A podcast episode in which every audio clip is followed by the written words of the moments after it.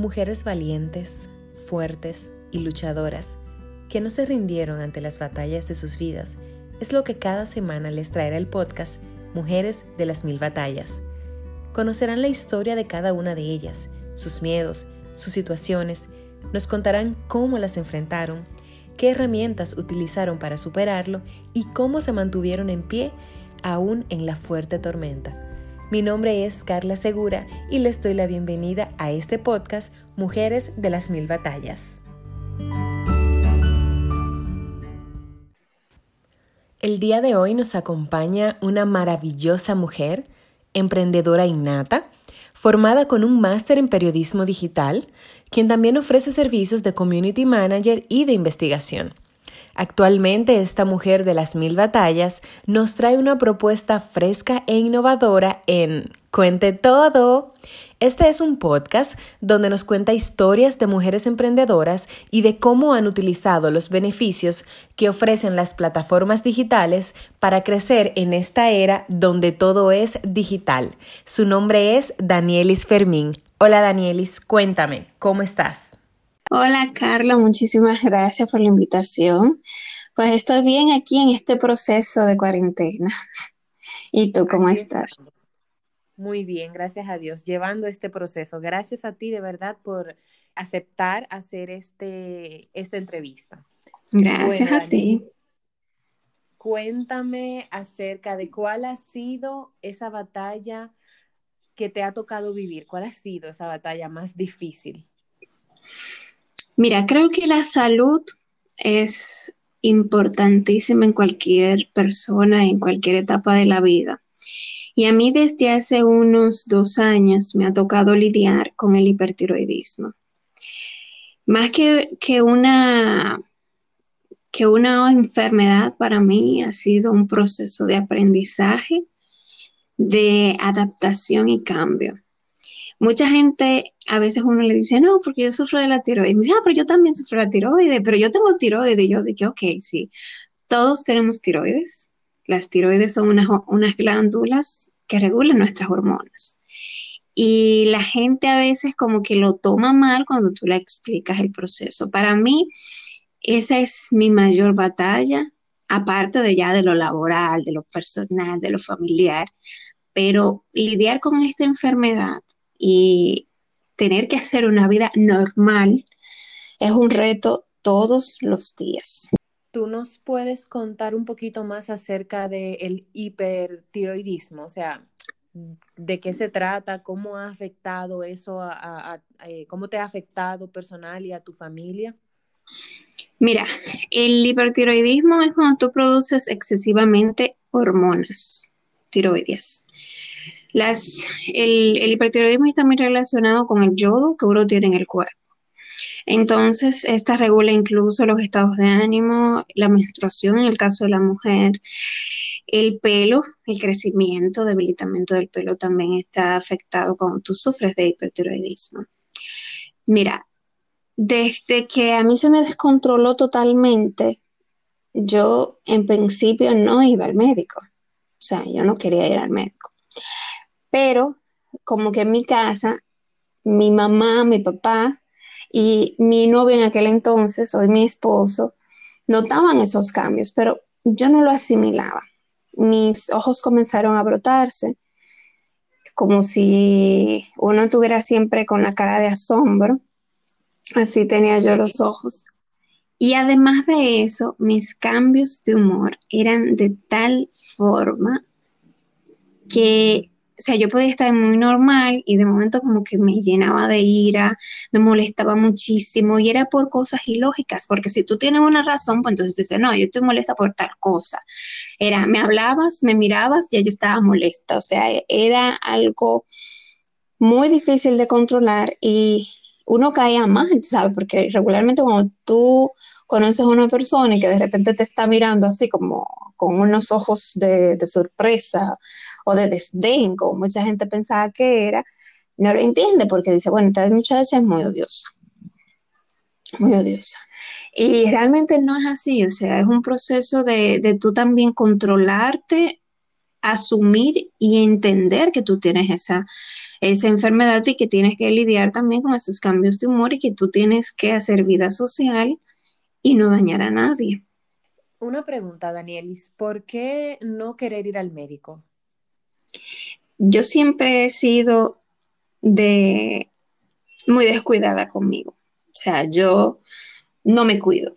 Mi salud, o sea, yo no la tenía ni siquiera en, en tercer plano, no más para allá. O sea, yo estaba muy enfocada en mis estudios sin crecer como profesional, en mi trabajo, en las cosas que yo entendía que eran prioritarias en ese momento, pero lamentablemente si tú no tienes salud no puedes hacer nada. O sea, yo estaba muy concentrada en mi trabajo, había cambiado de trabajo, se le suma ese estrés de tú estar nueva en un espacio y de tú querer realizar tu trabajo bien. Entonces tenía como ese compromiso más que conmigo, era con la empresa, de yo poder demostrarle que gracias a Dios dio frutos, demostrarle a ese nuevo empleador que yo tenía que sí, que yo era capaz. Entonces mi salud se vio desplazada, luego estaba mi, vida personal, mi pareja, mi, me iba a casar en ese año, o sea, todo estaba como muy alineado a no preocuparme por el ámbito, por la salud. Entonces comenzaron a descontrolarse las hormonas y yo tuve que salir de, o sea, yo tenía que decidir, o le daba prioridad a mi salud o fácilmente me podía, me podía morir porque el hipertiroidismo como tal te da mucha taquicardia. O sea, yo podía caminar que un metro y ya yo me sentía sofocada y el corazón estaba a millón, a millón, a millón, a millón, que incluso mi esposo me dice, a mí me dieron un me hicieron un procedimiento que se llama el yodo radioactivo, que es para bajar la, bueno, era para que el, el, tiroide dejara como de captar tanto yodo, tanta sal, la sal, para que se entienda mejor. Era para que el tiroides deje de captar tanto yodo, entonces baja el, su producción y se va disminuyendo el procedimiento. O sea, yo vuelvo a tener un, un estilo de vida normal, calmarme. Mira, yo te voy a hacer un resumen así como para que tú veas todo lo que afecta. ¿Y por qué para mí esta es una batalla? Mira, mi pelo se cayó. O sea, yo tenía el pelo un poquito más largo en la cintura. Mi pelo se cayó. O sea, yo tengo fotos con, con pelotas de pelo mío, del cabello, que se me, caía, se me caía por cantidades bueno, yo te puedo facilitar una foto para que tú lo veas. Era mucho pelo que se me caía. Y también las uñas. Tú sabes que normalmente a uno se le parte la uña, ¿verdad? Sí, sí. Se partió y uno se corta la uña normal. Pues la mía, además de partirse, se iba como, se, se levantan, porque todavía pasa, se le levantan las capas de la uña. O sea, se va, la uña se debilita, pero no solamente es porque se parte, es porque está perdiendo fuerza real. Entonces, yo tenía que lidiar con eso. Y aparte de, que tú ves, porque yo siempre he tratado como de tener mi pelo y mis uñas siempre arreglados, o sea, a mí me encanta, para mí pintarme las uñas y tener ese pelo bonito, eso es como, ya tú sabes, eso es primordial. Cuando tú vas al salón y tú te ves que lo que era un pedacito de tu pelo, o sea, comparado con la cantidad de cabello que yo tenía en aquel momento, a que ahora viene siendo ni una quinta parte de lo que yo tenía, duele porque realmente uno espera que tu pelo esté, que tú te veas bonita y para, aunque la gente no lo vea así, el pelo realmente hace que una mujer se sienta, se sienta bonita. Pero claro. Pero además de, todo eso que te estaba comentando, del pelo y las uñas, yo, o sea, vivía en un estado como cuando tú estás paranoica yo siempre estaba muy, muy nerviosa, mis manos me temblaban, se me caían las cosas solamente agarrándola. Y era difícil, o sea, yo recuerdo que un día yo estaba con fregando donde mi mamá. Y, y ella me pasó una ensalada. Y o sea, fue como en fracción de segundos, todo se me cayó. Se me cayó la ensalada. Y fue porque mis manos comenzaron a temblar y yo no lo supe controlar. O sea, mis manos temblaron de una forma tan rápida que yo dije, wow. Entonces, a veces yo tenía algo en la mano y se me caía. mis manos tiemblan. Eh, tengo un poquito de déficit de concentración porque estoy muy agotada, ya que mi cuerpo tiene que trabajar el doble de lo que, de lo que un cuerpo normal tiene que trabajar. Entonces es como complicado de entender. Y un día yo estaba en un salón, eso es reciente, eso viene siendo como en febrero más o menos. Y hay una señora que ella también sufre de tiroides y ella tenía un, creo que ella tenía el hipertiroidismo o el hipo, no, bueno, no recuerdo bien. El punto es que ella estaba hablando con otra persona y ella dice, no, porque tener problemas de la tiroides, eso es igual que tú tener un cáncer. Wow. Yo no puedo describir. Sí, no, y es verdad. O sea, yo lo había hecho esa comparación ya en varias ocasiones. Y yo me sentí como respaldada en ese momento, porque la gente no entiende la enfermedad, la gente no está tan empapado de cómo es el, el proceso de tener hipertiroidismo o hipotiroidismo. Y muchas personas entienden como que no, eso no es nada, eso no es, o sea, es normal que uno tenga problemas en el tiroides, ya sea que tenga un nódulo, ya sea que tenga un bocio, pero cuando es un proceso interno, que es hormonal, que te descontrola todo, incluso yo no podía casi ni hablar. Yo, como periodista que soy, mi, plan era, además de estar haciendo prensa escrita, pues entrar en algún radio y me hicieron una propuesta para un programa de televisión. Y yo me trancaba tanto, así que, que no podía hablar y me, me sofocaba, me ponía ronca tan rápido que yo decía, Dios mío, voy a perder la habilidad que tenía por la que estudié la carrera. Wow, Daniel, yo no me imagino cómo tú te sentiste durante todo ese tiempo tratando de, de, de sobrellevar todos esos cambios que tú, que tú estabas experimentando. Sí, no era fácil. No lo es todavía porque aún no he terminado el proceso. Después del yoga, todavía vamos a esperar, porque con la cuarentena no se sabe. Tengo que ir a hacerme otro chequeo y hay que ver si realmente me funciona el tratamiento. Entiendo que sí, porque hay unos cambios en mi cuerpo que dan la señal de que sí, pero hay que ver, hay que ver. Entonces, para mí, tener que, que lidiar con esta enfermedad tener que manejar el estrés de ser un, periodista, bueno, cualquier profesional en este siglo está en, en constante estrés.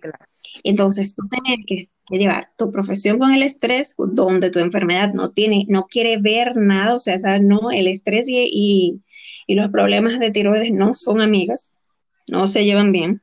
Y tú como que tratar de siempre mantenerte, o sea, yo realmente mis compañeros de trabajo que han vivido conmigo el proceso, me dicen, yo no sé cómo tú te haces, yo no sé cómo tú te haces. Ha sido muy fuerte, Daniel, de verdad. Sí, entonces la gente no lo entiende. Y, y cuando tú le explicas, como estamos teniendo ahora esta conversación, porque yo sé que muchas cosas tú no las sabías de lo que te he dicho. Yo estoy, yo estoy aquí totalmente anonadado. O sea, yo no sabía que ese proceso que, por el que tú has estado pasando era, fue tan fuerte y, y, tan invasivo. O sea, yo siempre escuchaba de, de, la tiroides y he tenido amigas que sufren de la tiroides, que han tenido temas, pero, pero nunca había escuchado algo así. No, es que realmente no hay una, no se ha concienciado sobre el tema bien. Y quien lo sufre regularmente como que combina otros, otras complicaciones y entonces entiende como que no es un solo cuadro clínico, sino que son varios cuadros que se combinan y por eso está así. Pero el mío era exclusivamente el tiroides. O sea, yo no sufro de otras cosas. Daniel, o sea, sí, yo... ¿y qué tiempo, qué tiempo tienes ya eh, luchando con esto? De manera descontrolada, dos años porque a mí me la habían diagnosticado como en, yo me fui a hacer la maestría en 2014, ya a mí me estaban tratando en 2014. Primero, primero por un bocio, pero el bocio se, mm, se, se redujo. Entonces después me salieron como unos nodulitos, me pusieron otro un tratamiento y se me quitó. Entonces me voy a hacer la maestría en España, en España no tengo ningún tipo de, cambio ni nada, vuelvo donde el médico, vuelven y me ponen otro tratamiento y me quitan el tratamiento porque ya me ven normal. Pues cuando me quitan ese tratamiento, todo se descontrola. Y yo tuve que ir donde tres médicos con ese que te digo, y el, wow, era tan difícil que te dijeran, óyeme, tú estás mal. Wow. Así como, tú estás mal.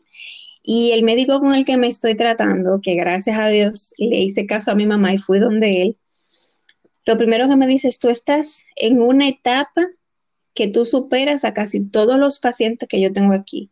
La dosis del medicamento que yo te tengo que dar a ti es mayor a la de todos los pacientes que tengo. Todos. Wow, Daniel, ¿y qué tú sentiste en ese momento? Sea, yo decía, wow, estoy mal, estoy mal y fue culpa mía.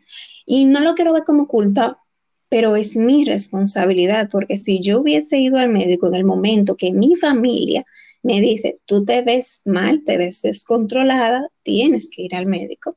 Si yo hubiese hecho caso, pues no estaría así. Definitivamente, pero creo que hay cosas que pasan por porque tenemos algo que aprender.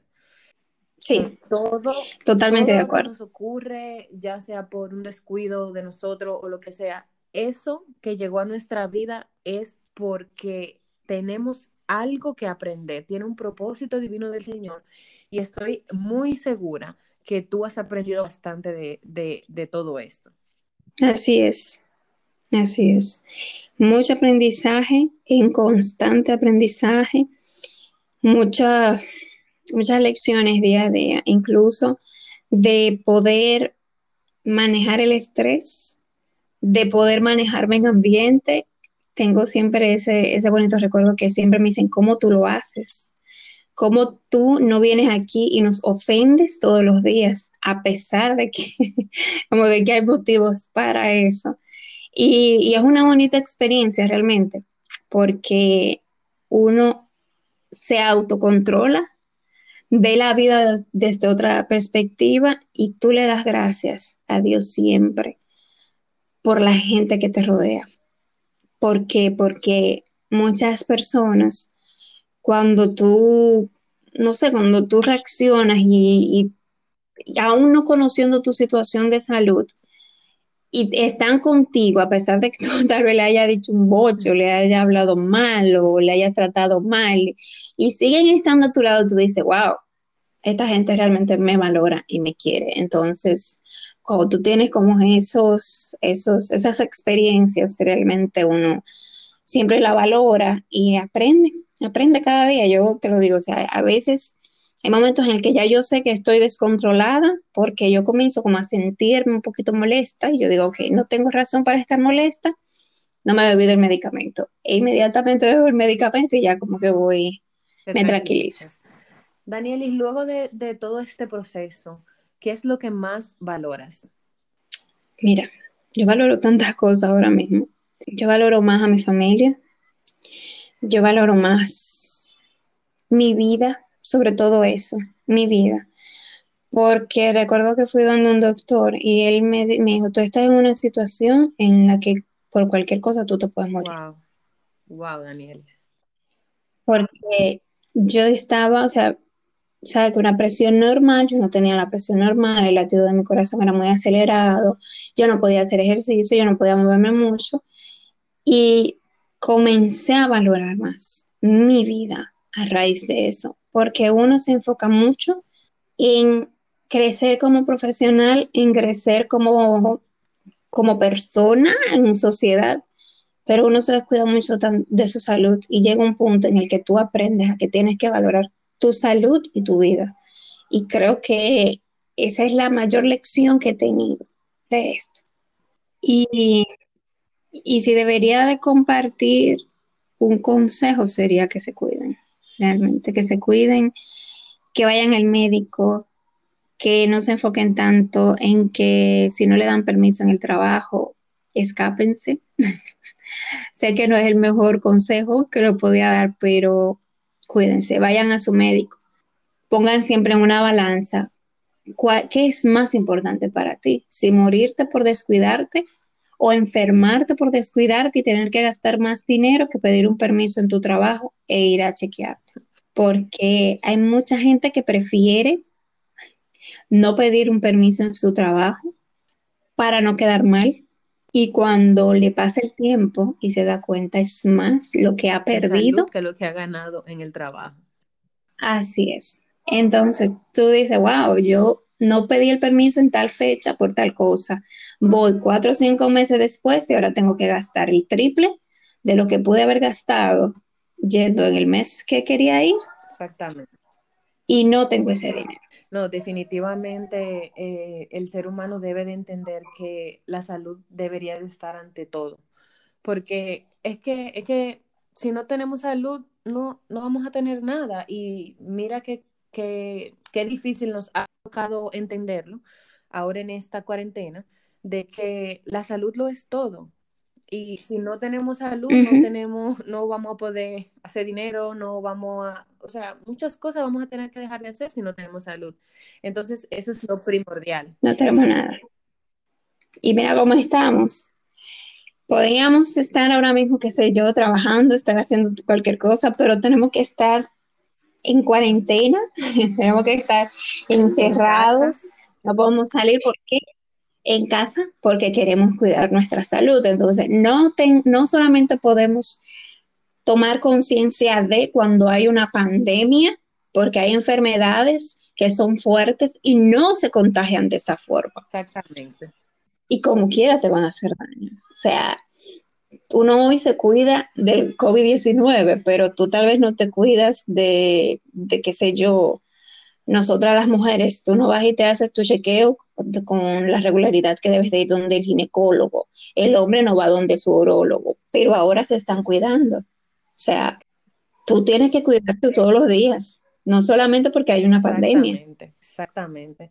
Danielis, de verdad que has sido una luchadora y la resiliencia lo llevas en la frente, lo llevas en todo tu cuerpo estoy muy sorprendida porque no conocía a fondo eh, tu situación, pero de verdad eres una mujer de las mil batallas.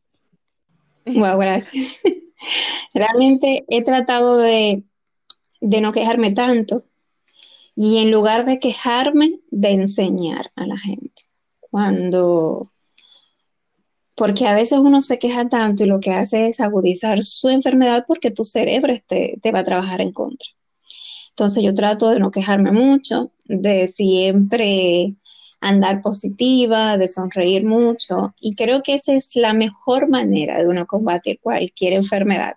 Y eso me lo ha enseñado mi abuela. Mi abuela siempre me dice, vive alegre, que la alegría te ayuda. Definitivamente, la alegría lo, la alegría lo es todo. Danielis, Muchísimas gracias por la valentía de contar tu historia. Sé que hablar de situaciones personales es muy difícil y que estemos aquí conversando de, esto, de eso que, tanto te ha costado, me hace sentir muy feliz porque decidiste compartirlo, no solamente conmigo, sino con todas esas mujeres que nos están escuchando y que quizás estén pasando por la misma situación que tú. Así que tu historia definitivamente puede cambiar el rumbo de otra mañana. Muchísimas gracias. Gracias a ti por la invitación y solo agregarle que se cuiden, que vayan a su médico, que no se olviden de que su salud está primero, porque para tú poder cuidar a tus hijos si eres madre necesitas tener salud. Así que un fuerte abrazo virtual.